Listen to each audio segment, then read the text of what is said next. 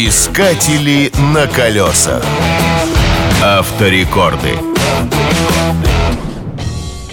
В начале 90-х годов в мире появился новый вид автомобильных развлечений под названием «гонки на выживание».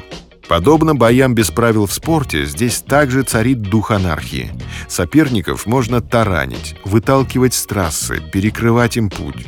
После такого побоища всем без исключения машинам требуется ремонт. Тем более, что в гонках участвуют старенькие серийные авто. Поскольку такие соревнования обычно имеют любительский статус, конструкторы не спешат разрабатывать для них специальные машины. Зато уделяют большое внимание созданию неубиваемых автомобилей для армии.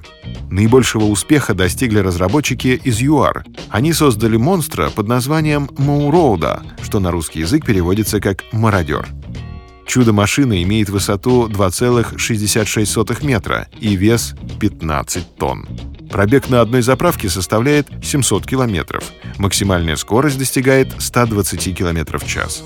На испытаниях этот монстр пробивал кирпичные стены, легко переезжал легковые автомобили и преодолевал водные преграды глубиной до полутора метров.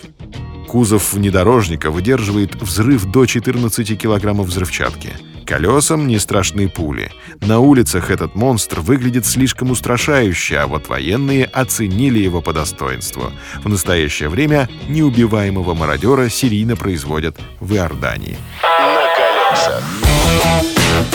Искатели на колесах. Авторекорды.